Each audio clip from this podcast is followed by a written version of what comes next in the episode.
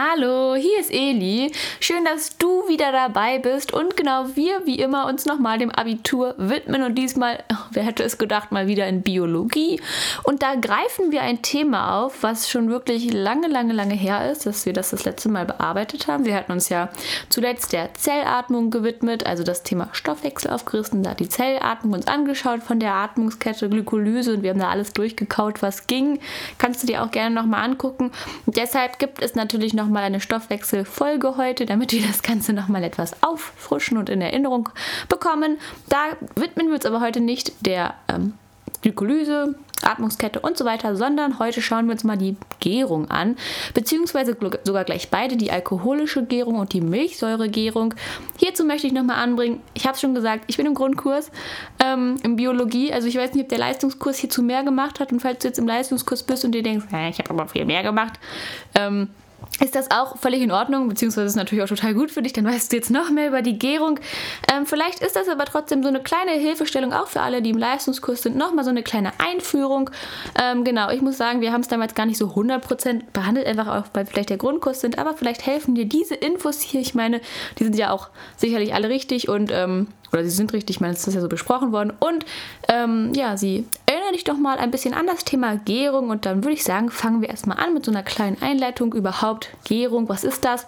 Bevor wir uns dann zu den zwei verschiedenen Gärungen ähm, ja, widmen werden, bevor wir uns die anschauen. Also, es ist eben so, dass bestimmte Lebewesen ohne Sauerstoff Glucose abbauen können. Ich hoffe, du weißt noch, Glucose ist das Molekül, was wir auch bei der Zellatmung brauchen, damit wir am Ende zwei Pyruvat haben und wir ganz viel ATP bilden können, weil Glucose ist ein sehr energiereiches Molekül und daraus kann man ganz viel ATP bilden. Und ähm, genau dafür wird es eben in der Zellatmung genutzt. Und es ist eben so, dass man dafür Sauerstoff braucht. Ähm, wie gesagt, gibt es aber bestimmte Lebewesen, die ohne Sauerstoff Glucose abbauen können. Und das bedeutet, das ist die Gärung, von der wir sprechen. Und das Ganze nennt sich anaerobe Stoffwechsel. Anaerob bedeutet hierbei, dass etwas ohne Sauerstoff passiert. Das Gegenteil wäre aerob. Das bedeutet, Glucose wird mit Sauerstoff abgebaut. Genau, und hier ist es eben anaerob, ein anaerober Stoffwechsel ohne Sauerstoff. Die Lebewesen benötigen keinen Sauerstoff dabei. Genau. Allerdings ist es so, dass es bei den Gärungen dazu führt, dass es einen unvollständigen Abbau der Glucose gibt. Das heißt, es, gibt, ähm, es kommt weniger Energie raus pro Molekül Glucose. Das heißt, diese Glucose wird gar nicht vollständig abgebaut, beziehungsweise sie wird nicht vollständig genutzt. Das, was in ihr drin ist, diese gesamte Energie, wird nicht vollständig genutzt. Das wirst du allerdings gleich noch merken, vor allem wenn wir uns die Milchsäuregärung angucken. Denn am Ende kommt ja viel weniger, oder das kann ich dir schon mal spoilern, kommt viel weniger ATP raus als bei der Zellatmung. Da hatten wir am Ende gesagt, kommen 38 Stück raus. Und ähm, also wenn wir von der G äh, von, wenn wir von der Glykolyse bis hin zur Atmungskette gehen, kommen ja insgesamt 38 Stück raus. Genau. Und da ist es eben so, hier, dass viel weniger rauskommt pro Molekül Glucose. Ganz wichtig, also Gärung führen zu einem unvollständigen Abbau von Glucose. Und es ist so, dass alle Gärungen in zwei Teilprozessen verlaufen. Zunächst der Glykolyse, die kennst du ja auch aus der Zellatmung, die haben wir ganz, ganz viel behandelt hör gerne noch mal rein, falls du jetzt denkst, hm, ich weiß gar nicht mehr, worum das geht. Also wie gesagt, das erste, der erste Teilprozess ist die Glykolyse und anschließend die Gärung mit der Regeneration von NAD+. Also du siehst, NAD+, hatten wir schon ein bisschen aufgegriffen, auch bei der Zellung, kommt auf jeden Fall mit vor, aber eben die Glykolyse und dann anschließend kommt direkt die Gärung mit der Regeneration von NAD+. Also ganz viele äh, Fakten, die wir uns kennengelernt haben, können wir aber in drei Stück eigentlich festhalten. Gärung ist ein anaerober Stoffwechsel ohne Sauerstoff. Gärung führen zu einem unvollständigen Abbau von Glucose und Gärung verlaufen in zwei Teilprozessen. Das war es eigentlich schon. Ähm, genau, was man nochmal sagen könnte, zusammenfassend in der Glykolyse wird nur wenig ATP gebildet und in den Gärungsreaktionen entsteht gar kein ATP. Also das passiert, das passt nochmal ganz gut zu diesem Gärung führen zu einem unvollständigen Abbau von Glucose, weil in der Glykolyse, wenn diese Glucose abgebaut wird, wird ja nur ganz wenig ATP gebildet und am meisten halt eben dann so in den folgenden, in der oxidativen Dekarboxylierung, im Zitratzyklus und in der Atmungskette sowieso. Und da ist es eben so, es wird ganz viel ATP gebildet und in der Glykolyse halt nur ganz wenig. Und bei den Gärungsreaktionen, die nach der Glykolyse folgen, gar kein ATP. Du merkst schon, es wird bei der Gärung nicht so viel ATP gebildet wie eigentlich, ähm, wie es eigentlich sein könnte. Aber wir würden mal sagen, oder ich würde sagen, wir schauen uns mal die zwei Gärungen an. Wir fangen an mit der alkoholischen Gärung.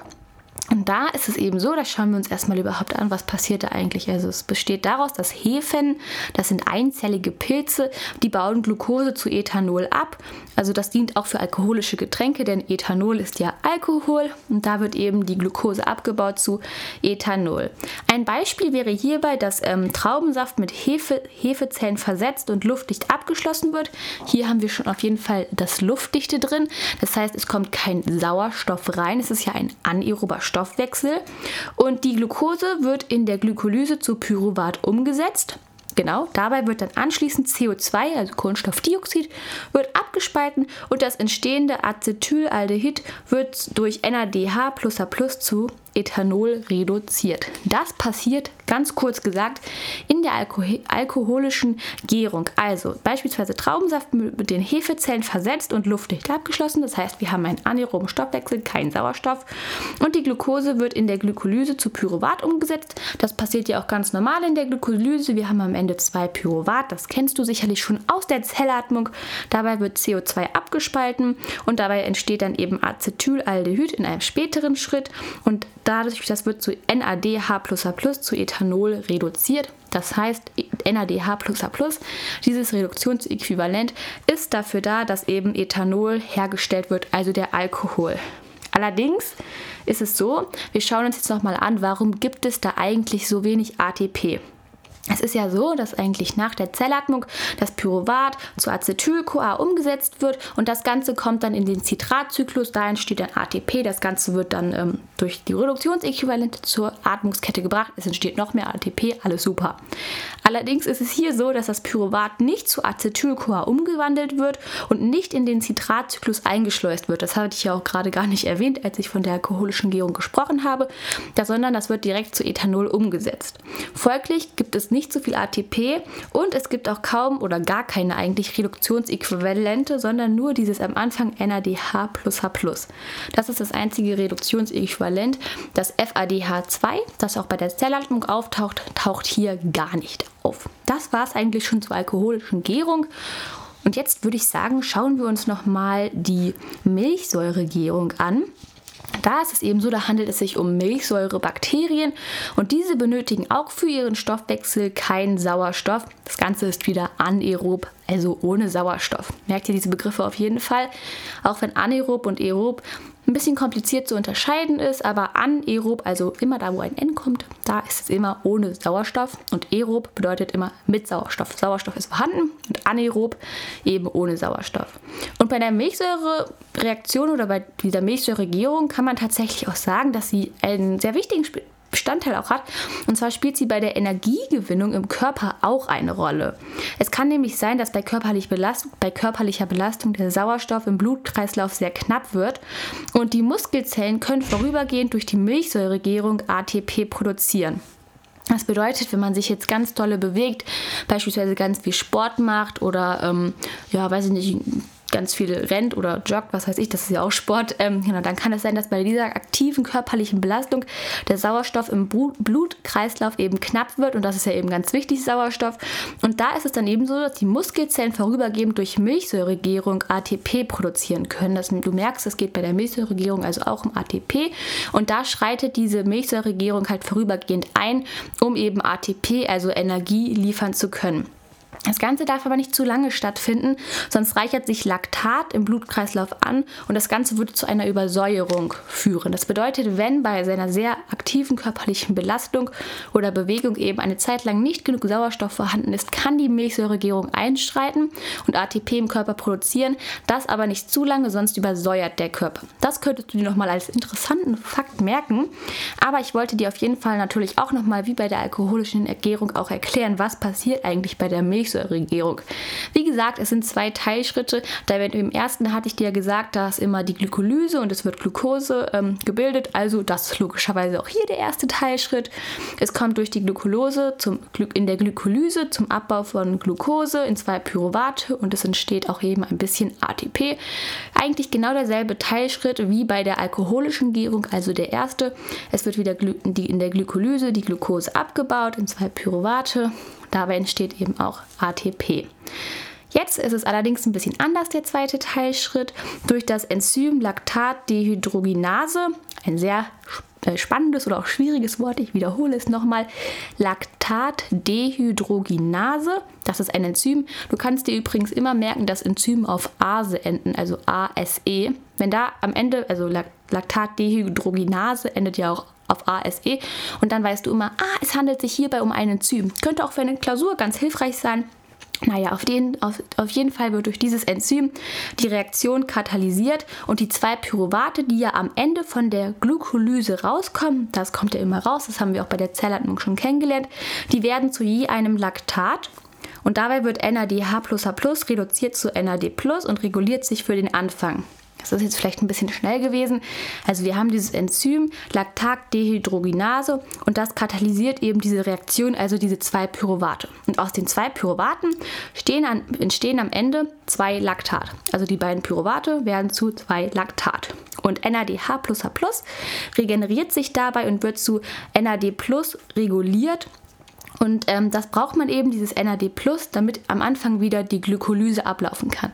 Denn wenn du dich noch ein bisschen an die Glykolyse in der Zellatmung erinnerst, dann ist es so, dass dabei, dass da NAD gebraucht wird. Da wird dann eben NADH raus. Und deswegen ist es ganz wichtig, dass am Ende dieser Milchsäuregärung das NADH sich wieder reduziert bzw. sich wieder reguliert zu NAD und dann wieder eben ein, ja, eingeschleust werden kann in die Glykolyse, damit das Ganze nochmal von vorne beginnen kann. Diese Milchsäuregärung, da wird ja eben NAD wieder benutzt. Genau. Jetzt ist es ja so, wir hatten ganz am Anfang davon gesprochen, ja, es kommt nicht so viel ATP raus und das Ganze wollen wir uns nochmal angucken am Beispiel der Milchsäuregärung. Ich hatte ja gesagt, am Ende kommt Laktat raus. Insgesamt kommt einmal der Milchsäuregärung nur zwei ATP raus. Und die kommen eben aus der Glykolyse. Da hatte ich dir ja gesagt, in dieser entstehen zwei ATP. Ganz normal, wie wir es auch bei der Zellatmung kennen. Und es kommt tatsächlich in dieser Milchsäuregärung, wo Glucose abgebaut wird, zwei ATP raus. Genau. Und da ist es eben so, das Reduktionsäquivalent NADH speichert die Energie nur kurzfristig. Eigentlich speichert dieses Reduktionsäquivalent, also ja, die Energie, also ATP, immer sehr lange, weil das hier eben zur Atmungskette gebracht wird. Allerdings wird das Ganze hier nur kurzfristig gespeichert und dabei hilft dieses NADH tatsächlich nur Laktat zu produzieren und wird dann direkt zu NAD+. Und wenn wir das Ganze jetzt mal vergleichen, es ist so, dadurch, dass diese, dass diese Zellatmung viel kleinschrittiger ist, kann viel besser Energie gespeichert werden und am Ende kann, nur AT, kann viel mehr ATP gebildet werden. Ich hatte ja gesagt, es ist bei der Zellatmung so, wir haben die Glykolyse, wir haben die oxidative Dekarboxylierung, den Zitratzyklus und wir haben noch die Atmungskette. Wir haben vier Schritte, die alle gleich, sehr kleinschrittig sind, weil in der Glykolyse haben wir zwei Phasen. Wir haben den Zitratzyklus, diesen kann man in drei Phasen unterteilen und da wird sehr kleinschrittig die Energie gespeichert die kann viel leichter aufgenommen werden und deswegen viel besser zur Atmungskette gebracht werden. Und deswegen kann am Ende viel mehr ATP gebildet werden, weil diese Schritte viel kleinschrittiger sind. Bei der Gärung ist es so, dass es sozusagen nur einen riesigen großen Schritt oder zwei etwas kleinere Schritte gibt. Wir haben diese Glykolyse und anschließend diesen zweiten Teilprozess, wo Laktat gebildet wird oder bei der alkoholischen Gärung eben Ethanol. Und das sind zwei sehr große Schritte. Und da kann dann eben nicht so viel ATP aufgenommen werden, beziehungsweise es wird im zweiten Schritt auch gar nicht gebildet. Und deswegen können wir eben festhalten, dass das Reduktionsäquivalent NADH bei der Gärung tatsächlich diese Energie oder ATP nur kurzfristig speichert und hilft bei der Milchsäuregärung eben Laktat zu produzieren. Und das, das ganze NADH regeneriert sich dann wieder zu NAD und wir können festhalten, dass bei der Gärung nicht so viel ATP gebildet wird. Also dieses Glukosemolekül wird nicht vollständig genutzt, könnte man sagen, als bei der Zellatmung. Jetzt hast du ganz viel zum Thema Gärung mitbekommen und ich hoffe, es hat dir geholfen und du denkst, ja, das Ganze ist jetzt viel stärker, viel besser in meinem Kopf drin. Also bei der alkoholischen Gärung kommt Ethanol raus, bei der Milchsäuregärung Laktat. Bei beiden kommt nicht so viel ATP raus. Die, Glyko die Glykolyse gibt es bei beiden. Es gibt zwei Teilprozesse. Bei beiden erstmal die Glykolyse, wo Glucose eben gebildet wird bzw. zerteilt wird und dann ATP gebildet wird, allerdings nicht sehr viel. Und dann gibt es zwei Teilprozesse bzw. es gibt einen Teilprozess, einen zweiten Schritt bei der alkoholischen Gärung und dann noch einen bei der Milchsäuregärung. Und die hast du eben jetzt kennengelernt. Ich hoffe, das hat dir geholfen. Wenn ja, hinterlass mir doch gerne einen Kommentar bei Apple Podcast. Ich würde mich immer über einen lieben Kommentar freuen und den auch gerne hier erwähnen. Du kannst mir auch gerne etwas spenden. Dann klick auf den Link in der Beschreibung, da ist das alles auch nochmal aufgeschrieben. Und dann würde ich sagen, wir sehen uns das nächste Mal.